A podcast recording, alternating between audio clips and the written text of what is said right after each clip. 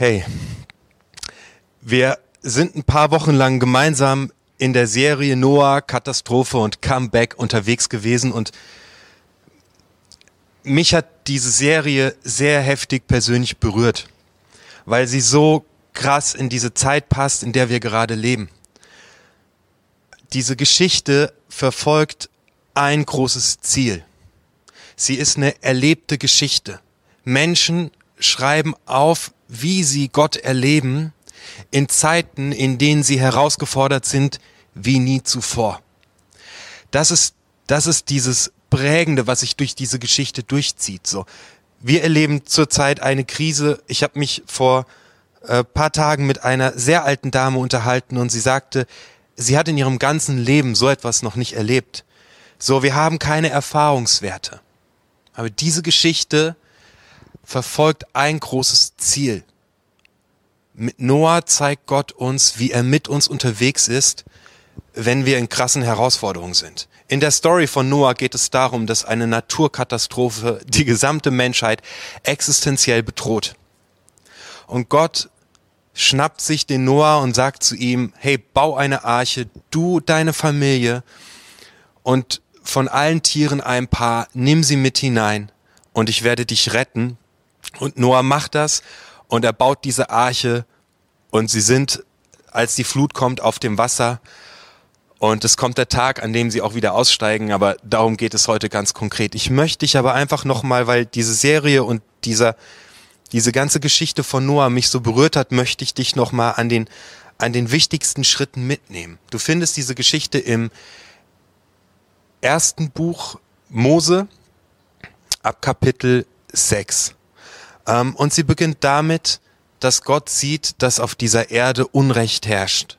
Die Menschen bekämpfen sich gegenseitig, sie schlagen sich gegenseitig tot, sie betrügen sich. Und in Vers 5 in Kapitel 6 steht, als aber der Herr sah, dass der Mensch dass der Menschen Bosheit groß war auf der Erde und alles Dichten und Trachten ihres Herzens nur böse war immer da, da reute es den Herrn, dass er die Menschen gemacht hatte auf Erden und es bekümmerte ihn in seinem Herzen. So, das ist der Anfang dieser Geschichte und was ich da gelernt habe, war, was in den Herzen der Menschen vorgeht, macht etwas damit, was in Gottes Herz vorgeht. Gottes Herz und dein Herz sind eng miteinander verbunden was in deinem Herz vorgeht, berührt auch Gottes Herz. Denk dran, diese Geschichte zeigt uns, wie Gott mit uns durch Krisen geht. Und das Erste, was ich gelernt habe, was mein Herz berührt, was in meinem Herzen los ist, das macht etwas mit Gottes Herz. Es hat eine, es gibt eine, eine direkte Verbindung zwischen Gottes Herz und deinem Herz. Das war eine der ersten Sachen, die ich gelernt habe. Und dann steht da, dass Noah der Einzige war, der gerecht war. So und gerecht meint in diesem alttestamentlichen Text nicht nur juristische Gerechtigkeit, wie wir das heute verstehen, sondern das hebräische Wort ist Tzedakah und es meint, jemand ist treu. Zwei sind ganz dicht zusammen, kein Zentimeter zwischen uns. Noah war mit Gott unterwegs. Es steht auch, er, er wandelte mit Gott. Er war bei Gott. Er teilte alles mit Gott. Und wieder so ein Ding, wo ich merke, wie Gott ist, wenn wir durch Krisen gehen. Unser Herz und sein Herz haben eine Verbindung. Und was Noah rettet, ist nicht, dass er besonders gut ist, das im Sinne von gerecht, sondern dass er einfach mit Gott wandelt, dass er bei Gott ist. Die zwei sind zusammen unterwegs. Noah teilt einfach alles mit Gott. So, da habe ich gelernt, ich kann meine kaputte Waschmaschine mit Gott teilen. Ich kann ihm mein Leben erzählen. Ich kann ihm alles bringen, einfach was mich bewegt. So, und dann gibt Gott diesen Auftrag an Noah, dass er eine Arche bauen soll. Und da fand ich das Faszinierende. Gott sagt nicht, bau ein Boot. Er sagt nicht, bau ein Schiff. Es gibt keinen Außenbootmotor und es gibt kein Segel. Nichts gibt es daran, was an ein Boot erinnert, vielleicht außer dass es irgendwie schwimmt und aus Holz ist, aber es hat kein Segel. Man kann es nicht lenken. Er sagt, bau eine Arche. Das heißt, bau einen Kasten. So, Gott bewahrt uns in Katastrophen und in Herausforderungen und er lenkt uns. So er sagt, komm zu mir, komm zu mir in Sicherheit, ich habe die Kontrolle. Ich ich mach das Ding. Du kannst mir vertrauen, ich werde dich retten, ich meine es gut mit dir. Und Noah Noah steigt in diese in diese Arche rein und er kennt kein Ziel und er kennt keine Route. Aber er weiß, dass er in Sicherheit ist. Nochmal, diese Geschichte möchte uns zeigen, wie Gott ist in deinem und in meinem Leben, wenn wir durch krasse Stürme durchgehen. Dann geht es weiter. Sie, die, die, die Katastrophe naht. Noah hat diese Arche gebaut und ähm, die Flut kommt jeden Augenblick. Und jetzt äh, passiert Folgendes. Ich lese jetzt vor, wir sind jetzt in Kapitel 7, Vers 1. Und der Herr sprach zu Noah, Geh in die Arche, du und dein ganzes Haus, denn dich habe ich für gerecht befunden vor mir zu dieser Zeit. Die ganze Zeit im hebräischen Text war die Rede von Gott. Gott sagt dies, Gott sagt das, da steht dann Elohim. Jetzt in Kapitel 7, jetzt wenn es gleich hart auf hart kommt, kurz bevor die Flut kommt, ändert sich die Anrede und da steht nicht mehr Elohim Gott, sondern da steht Jahwe. Jahwe heißt übersetzt, ich bin der Ich bin da. Ich bin bei dir. Jetzt kommt es hart auf hart. Sie gehen in diese Arche rein und auf einmal verändert sich alles und es wird richtig persönlich. Gott sagt, ich bin der, ich bin bei dir. Ähm, bisher war alles technisch. Bau es so und so, mach es so und so. Und jetzt wird es richtig persönlich. Ich bin, sagt Gott zu Noah, und wir lernen, sagt es zu dir und zu mir, ich bin der, ich bin da für dich und deine Familie und die Leute, die dir am nächsten stehen, bin ich da. Und dann steigen sie in diese Arche ein, so, und dann steht da, ähm, und Gott schloss die Tür. Irgendwie so, das muss eigentlich nicht dastehen. Also Noah hätte die Tür auch einfach zumachen können. Aber Gott macht sie zu. Kennst du das? Du verlässt das Haus und du überlegst so, wo habe ich den Ofen ausgeschaltet? Und du rennst nochmal zurück und du checkst den Ofen. Oder bei mir, wenn ich Brennholz äh, holen fahre, dann hänge ich den Anhänger dran, dann checke ich alles durch, dass der Anhänger richtig dranhängt, dann setze ich mich ins Auto, mach den Motor an und jedes Mal mache ich den Motor nochmal aus und lauf noch einmal drumrum und guck, ob die Tür wirklich zu ist. Und genau das passiert hier. Die Tiere, Noah und seine Familie sind in dieser Arche drin und Gott macht die letzte Runde. Er schaut nach, ob alles in Ordnung ist. Er schaut nach, ob alle da sind. Er zählt nochmal durch. Er achtet darauf. Die Arche kriegt TÜV. Es kann losgehen. Gott verschließt die Tür und achtet auf die Leute. Das ist die Art und Weise, wie Gott mit uns durch Krisen geht. Manchmal hauen Krisen uns existenziell um, uns bricht über, wie eine Flut über uns rein, dass eine Beziehung kaputt geht. Vielleicht ist eine Krise in deinem Leben auch ausgelöst, weil du richtig Mist gebaut hast. Krisen können uns den Boden unter den Füßen wegziehen und wir wissen überhaupt nicht mehr, wer wir sind.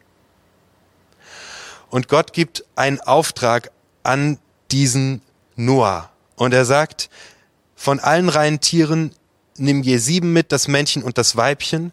Und dann steht weiter, was Noah alles genau mitnehmen soll. Und er endet damit, dass die Nachkommen erhalten werden auf der ganzen Erde. So, Gott möchte, dass die Menschen weiterleben. Gott möchte, dass die Tiere weiterleben. Und ganz am Anfang im Schöpfungsbericht gibt Gott den Menschen den Auftrag, seid fruchtbar und mehret euch. So, ich lerne daraus, Gott zieht seine Berufung nicht zurück. Gott hat den Menschen beauftragt im ersten Kapitel, hey, macht diese Erde zu einem wunderbaren Ort, seid fruchtbar, vermehrt euch, belebt sie. Es kommt diese krasse Katastrophe und mittendrin wiederholt Gott diesen Auftrag und sagt, nimm von jedem etwas mit, ihr sollt diese Erde wieder bevölkern. Gott zieht eine Berufung, die er einmal ausgesprochen hat, nicht mehr zurück. Keine Krise. Nichts, was du getan hast oder tun wirst, hat die Kraft, dass Gott aufhört, dich sein Kind zu nennen. Und du bist sein Kind und das ist deine Identität.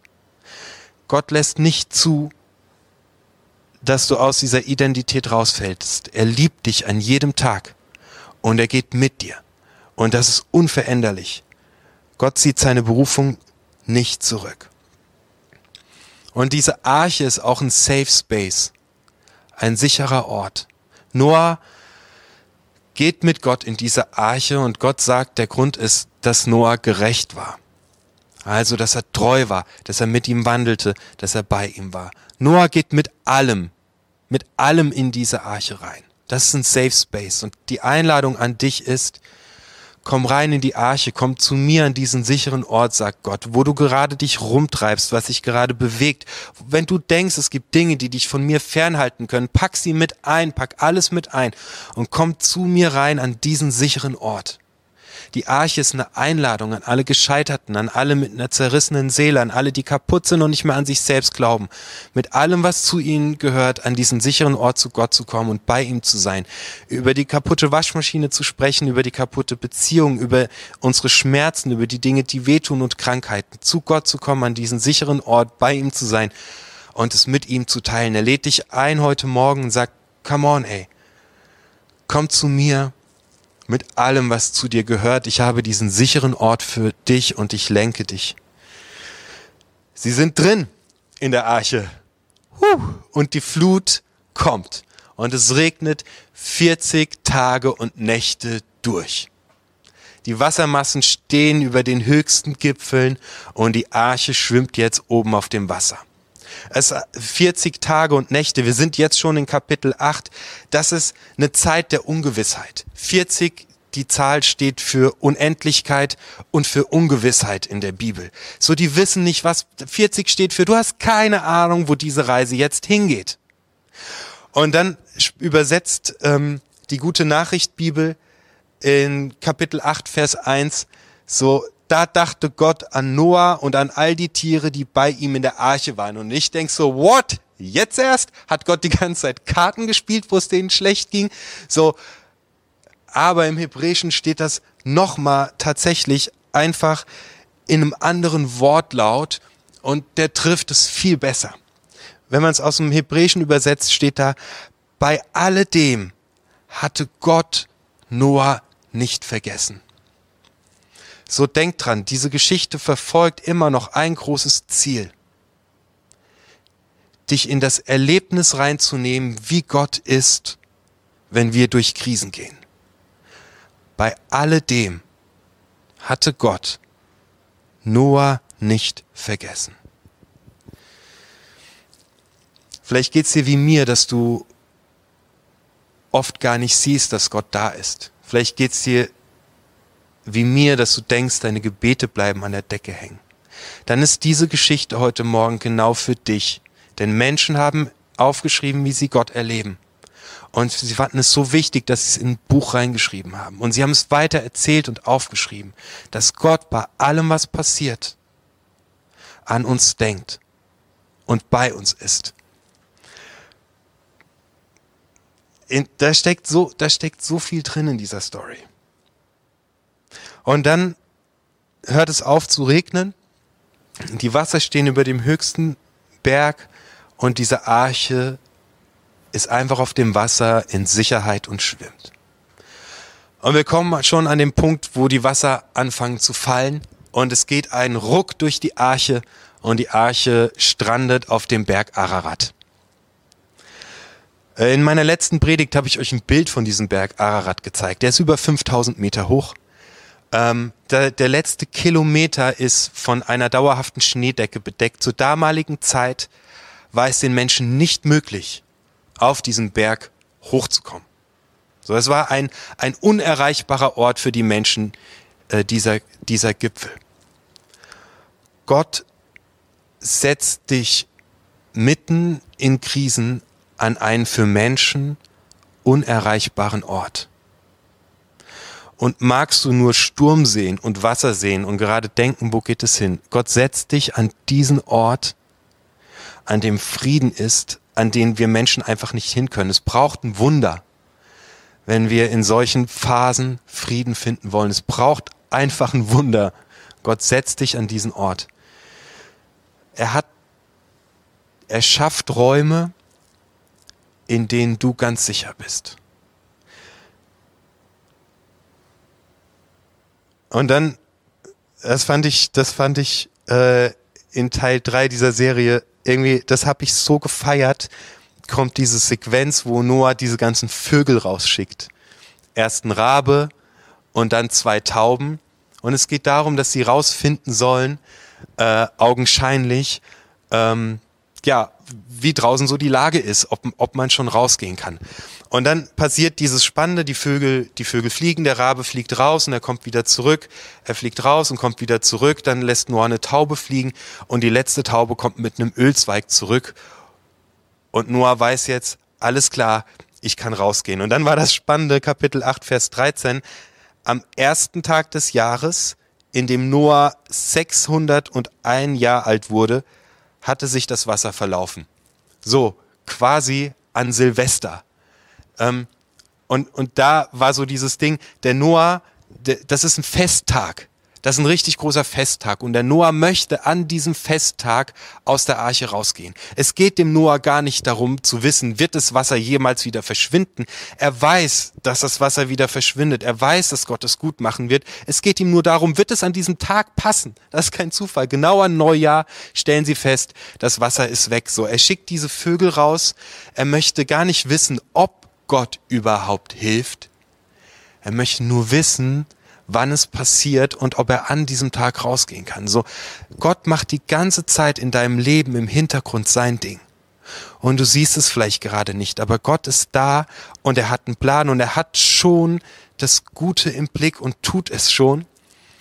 Und es geschieht. Und die sitzen in der Arche und die können es nicht sehen, aber Gott sieht im Hintergrund die Strippen. Ich bin ein Meister im Verzweifeln, sage ich dir total ehrlich. Ähm, ich gehöre zu den Menschen, die, die oft gar nicht sehen, dass Gott gerade was tut und Gott muss jede Menge Kraft aufwenden, um mir immer wieder zu zeigen, dass er da ist. Ich hatte, ich hatte den Plan ausgearbeitet, dass wir ein Heiligabend einen, einen Gottesdienst produzieren für die Menschen in dieser Stadt. Und ich konnte zwei Filmproduktionsfirmen gewinnen, die das machen und ich konnte eine Band gewinnen und dann habe ich entschieden, jawohl, alles klar, alles auf eine Karte, wir machen's. Wenn so krasse Leute mithelfen, go, dann machen wir's. Dann bekam ich den ersten Anruf, ja, das Tonstudio kostet 800 Euro. Ich habe richtig geschluckt, weil ich habe keine 800 Euro. Dann hatte ich das zweite Meeting mit den Leuten aus der Produk Produktionsfirma und die sagten, ja, wir brauchen etwa 1000 Euro, um Kameramaterial zu, zuzüglich anzumieten. Hattest du das auf dem Schirm? Meine Antwort, nein. Ein paar Tage später rief mich die Werbeagentur an, die äh, gesagt hat, sie arbeitet ehrenamtlich mit und sagte, du, wir müssen doch noch einen Programmierer beauftragen. Das wird so etwa 800 Euro kosten. Ich hatte ein Projekt, ich habe alles auf eine Karte gesetzt, ich habe gesagt, wir machen das und auf einmal kostet mich mein Projekt knapp 3000 Euro, die ich nicht habe. Und ich habe geschwitzt und ich habe mir Sorgen gemacht und ich dachte, Mist, funktioniert das jetzt alles überhaupt nicht. Und dann habe ich am Freitagmorgen eine E-Mail geschrieben an eine Stiftung, habe das komplette Projekt vorgestellt und habe gesagt, hey Leute, ich brauche ganz schnell 3000 Euro. Zwei Stunden später hatte ich eine E-Mail von dieser Stiftung in meinem Postfach, in der stand, Herr Hansa, wir finden Ihr Konzept und Ihr Projekt so gut, wir haben das als ganzes Team hier gefeiert, geben Sie uns bitte die Bankverbindung, damit wir Ihnen 3000 Euro überweisen können. Und ich stand da und, und ich guckte hoch zu Gott und sagte, Gott, es tut mir leid. Er hat die ganze Zeit schon sein Ding gemacht und es passiert einfach. Gott zieht im Hintergrund die Strippen und macht sein Ding und so oft sehe ich es nicht und verzweifle. Und viele von euch haben auch allen Grund dazu und haben erlebt, dass sie nicht gesund werden und das Mist passiert und dass sie nicht mehr hochkommen. Und ich möchte dir zusprechen, dass Gott da ist und dass er dich wie sein Augapfel behütet und in seiner Hand hält. Das war jetzt das war jetzt das Review auf das, was bisher geschah. Alle Predigten kannst du dir äh, bei YouTube reinziehen und nochmal im Detail nachhören. Wie gesagt, mich persönlich hat's äh, ziemlich krass angerührt, wie hier aufgeschrieben wird, wie, wir Gott, äh, wie, wie Gott ist, wenn wir durch Krisen gehen. Und ich möchte mit euch jetzt noch äh, in fünf Minuten die letzte Sequenz anschauen, wie diese Menschen aus der Arche rausgehen und einen Neustart machen auf der Erde. Das ist 1. Mose Kapitel 8 ab Vers 15. Da sagte Gott zu Noah, verlass die Arche mit deiner Frau, deinen Söhnen und deinen Schwiegertöchtern. Lass auch alle Tiere hinaus, die in der Arche sind, die Vögel, die großen Landtiere und alles, was am Boden kriecht. Es soll wieder von ihnen wimmeln auf der Erde. Sie sollen fruchtbar sein und sich vermehren auf der Erde. Da ging Noah mit seiner Familie aus der Arche und auch die Tiere kamen heraus, alle die verschiedenen Arten.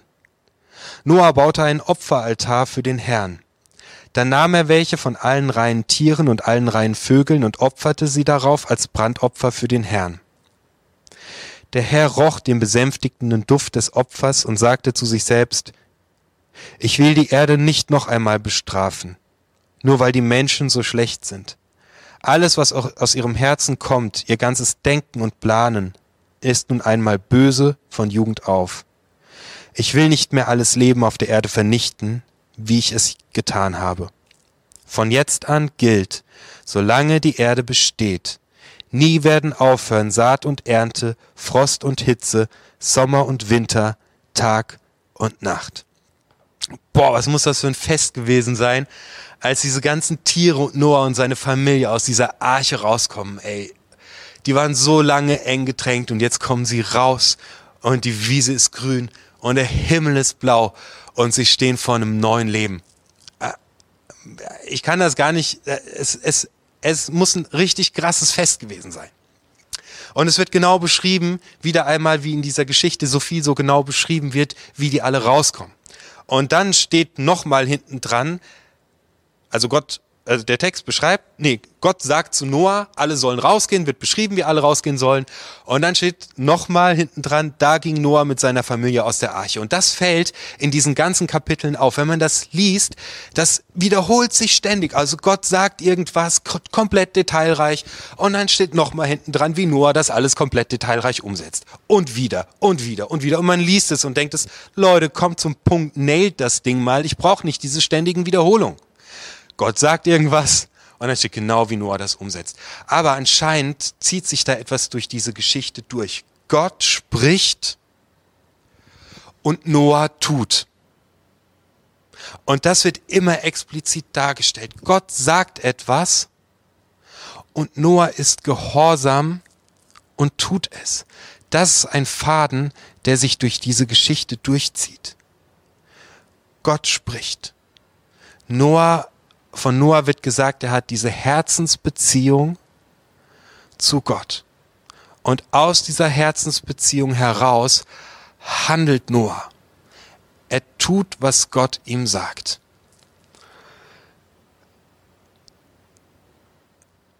Das finde ich eine relativ einfache Rechnung.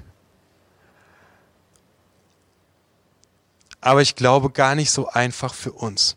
Ich möchte euch vorlesen, was im Neuen Testament in Markus Kapitel 12 steht. Und zwar ist das für alle, die jetzt sagen, ja Mann, wie soll ich denn Gott, ich meine, Gott spricht, woher soll ich wissen, wann Gott was gesagt hat und wie Gott was gesagt hat, dass ich das alles überhaupt umsetzen kann. So, Kapitel 12 im Markus Evangelium. Jesus sagt, das wichtigste Gebot ist dieses. Höre Israel, der Herr ist unser Gott, der Herr und sonst keiner. Darum liebt ihn von ganzem Herzen und mit ganzem Willen, mit ganzem Verstand und mit aller Kraft. Das zweite ist, liebe deinen Mitmenschen wie dich selbst. Es gibt kein Gebot, das wichtiger ist als diese beiden. Wir brauchen es so dringend, Gott reden zu hören und diese Herzensbeziehung mit Gott zu haben und daraus zu handeln.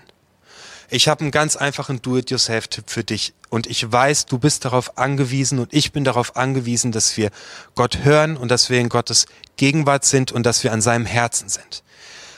Und das Leben ist oft so turbulent, dass wir es vergessen. Ich habe ein Do-it-yourself für dich für nächste Woche. Fang am Montag damit an und erzähl nächste Woche Sonntag im Gottesdienst, was du erlebt hast. Stell deinen Wecker zehn Minuten früher. Und stell dir noch einen zweiten Wecker an exakt der Uhrzeit, an der du aufstehen musst. Und wenn dein erster Wecker klingelt, dann bleib im Bett liegen und rede mit Gott. Erzähl ihm deinen ganzen Tag. Erzähl ihm, was dich heute bewegen wird. Erzähl ihm, was auf dich zukommt und bitte ihn, dass er mit dir spricht, dass er zu dir spricht, dass er da ist und dass er dir zeigt, was heute dran ist.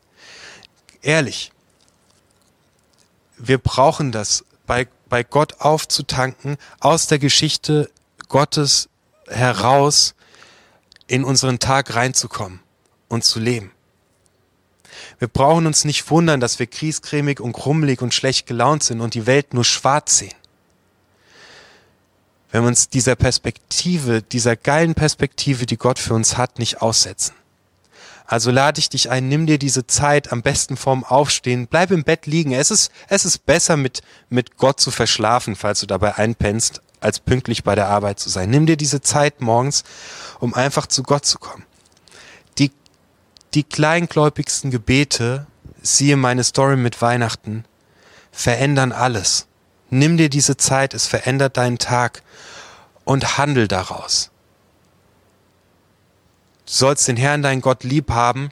Mach's morgen um zehn vor sieben und deinen Nächsten wie dich selbst. Du bist der, der die Veränderung macht bei deiner Arbeit, wenn du deinen Arbeitskollegen liebst, wenn du ein gutes Wort für ihn hast, wenn du ihn segnest, wenn du der bist, der Gott in diese Situation mit reinbringt, weil du mit ihm gestartet bist an diesem Tag.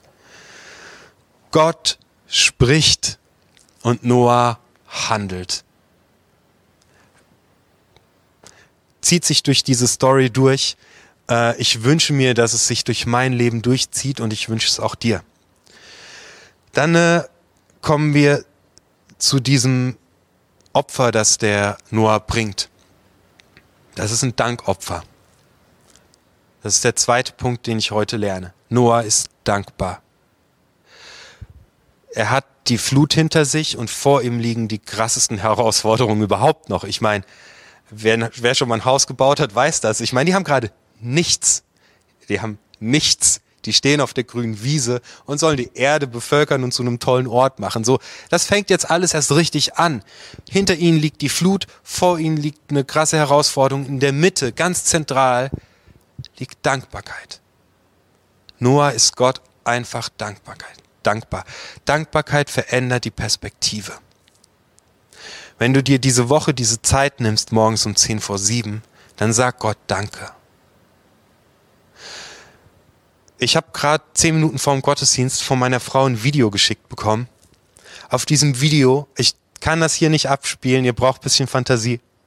Auf diesem Video sitzt mein einjähriger Sohn August in der Küche auf dem Boden und er hat rings um sich herum ein Kilo Mehl verteilt. Und er sitzt da drin und er grinst.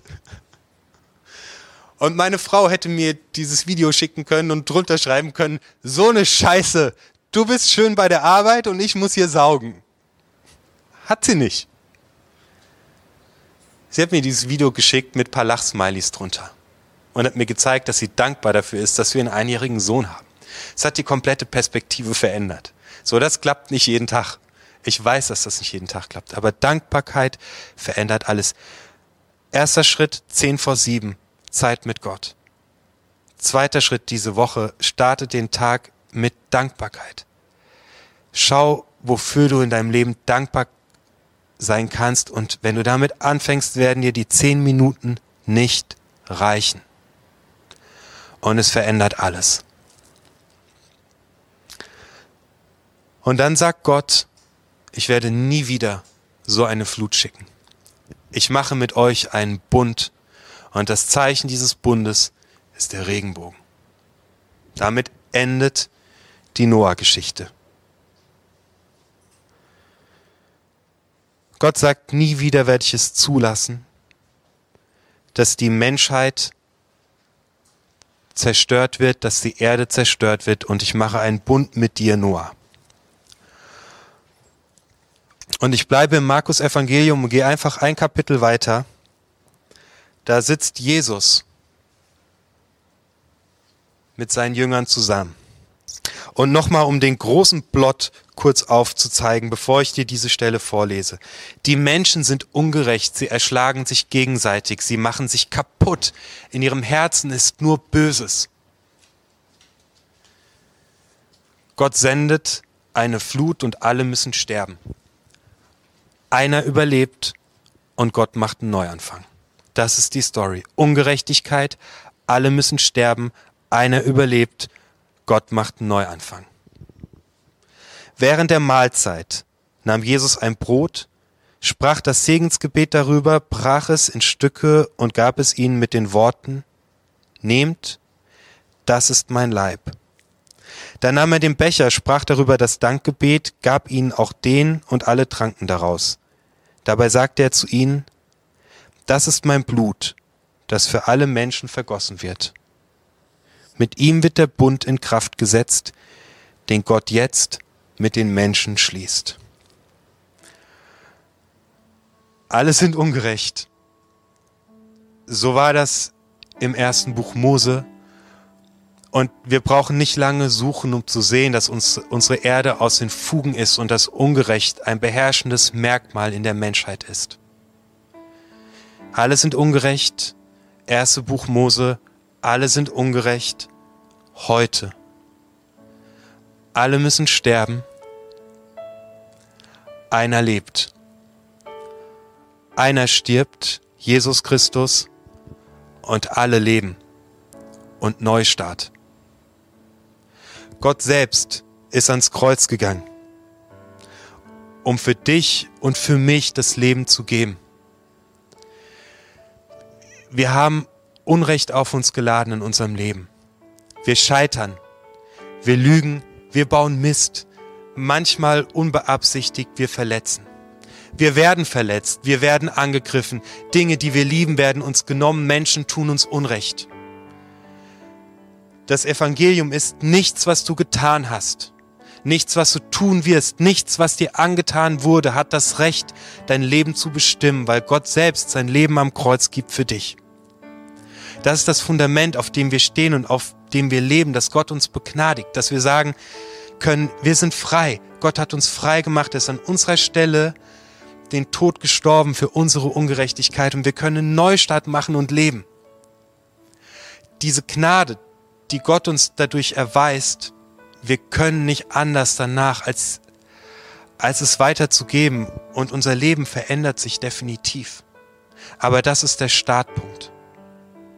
Jesus hat die Schuld getragen, damit wir nicht mehr von ihr bestimmt sind, sondern dass wir aufleben können und dass wir einen Neustart machen können, dass wir losgehen können, dass dieser Rucksack von unserer Schulter runter ist. Christus ist der entscheidende Punkt in der Geschichte. Das ist der absolute Gamechanger. Weil er für uns stirbt und wir mit ihm auferstehen und leben dürfen. So, das, das, ist, das ist das Fundament auf dem ich lebe und auf dem ich jeden Tag lebe und ohne das ich nie wieder leben möchte, dass der Einzige, der mich bestimmt, Gott ist, der sagt, du bist mein Kind. Der Einzige, der dich bestimmt, ist Gott, der sagt, du bist mein Kind und ich liebe dich und du wirst es immer bleiben. Und nichts hindert mich dran, meine Meinung diesbezüglich zu ändern. Weil Christus für dich gestorben ist, bestimmt dich dein Scheitern nicht mehr. Und ich lade dich ein, auf die Knie zu gehen, dich in dein Kissen zu kuscheln, einfach zu Hause im Wohnzimmer zu sein und wenn der Christoph jetzt noch eine Minute spielt, einfach zu Gott zu gehen und zu sagen, es tut mir leid, dass ich hier nicht vertraut habe. Es tut mir leid, dass ich es auch aus eigener Kraft versuche. Es tut mir leid, wo ich gelogen und betrogen habe. Es tut mir leid, wo ich kaputt mache. Danke, dass du für mich am Kreuz gestorben bist. Danke, dass du dein Leben für mich gegeben hast. Ich will es haben. Ich will deine Vergebung haben. Und dann steh auf und tanze mit uns, denn Gott macht alles neu.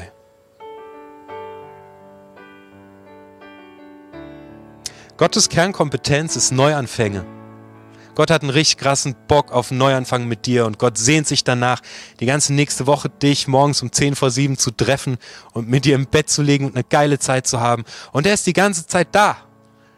Er ist die ganze Zeit an deiner Seite. Mach mal morgen die Augen auf. Mach die Ohren auf, mach dein Herz auf. Ähm, und höre und geh los.